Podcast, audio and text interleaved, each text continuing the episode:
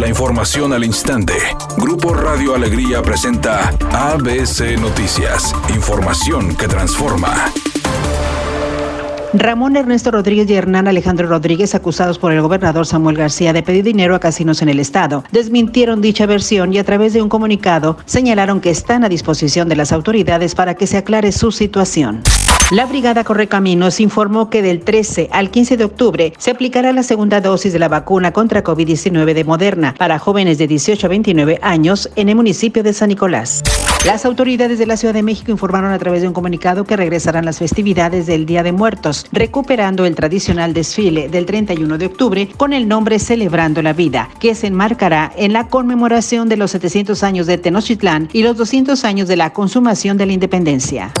Editorial ABC con Eduardo Garza. A los profesores no les han dicho cuándo les aplicarán la segunda vacuna contra el COVID. Al personal docente les aplicaron la cancino de una sola dosis, que según los especialistas tiene una duración de seis meses. La verdad es que la cancino ni siquiera está aprobada por la FDA de los Estados Unidos. A ver qué les dicen a los profes en los próximos días.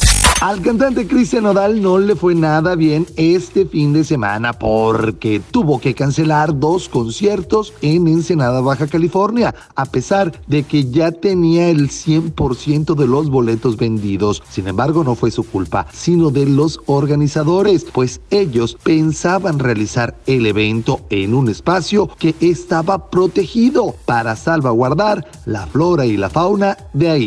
Amigo automovilista, mucha precaución. Nos llega el reporte de un accidente vial sobre la avenida Madero, casi en su cruce con la calle Pino Suárez. Autoridades trabajan en el sitio. También nos llega el reporte de tráfico lento en la avenida Gonzalitos con dirección al municipio de San Pedro. En esta zona los automóviles avanzan a 9 kilómetros por hora. Recuerda utilizar el cinturón de seguridad y no utilizar el celular mientras conduce.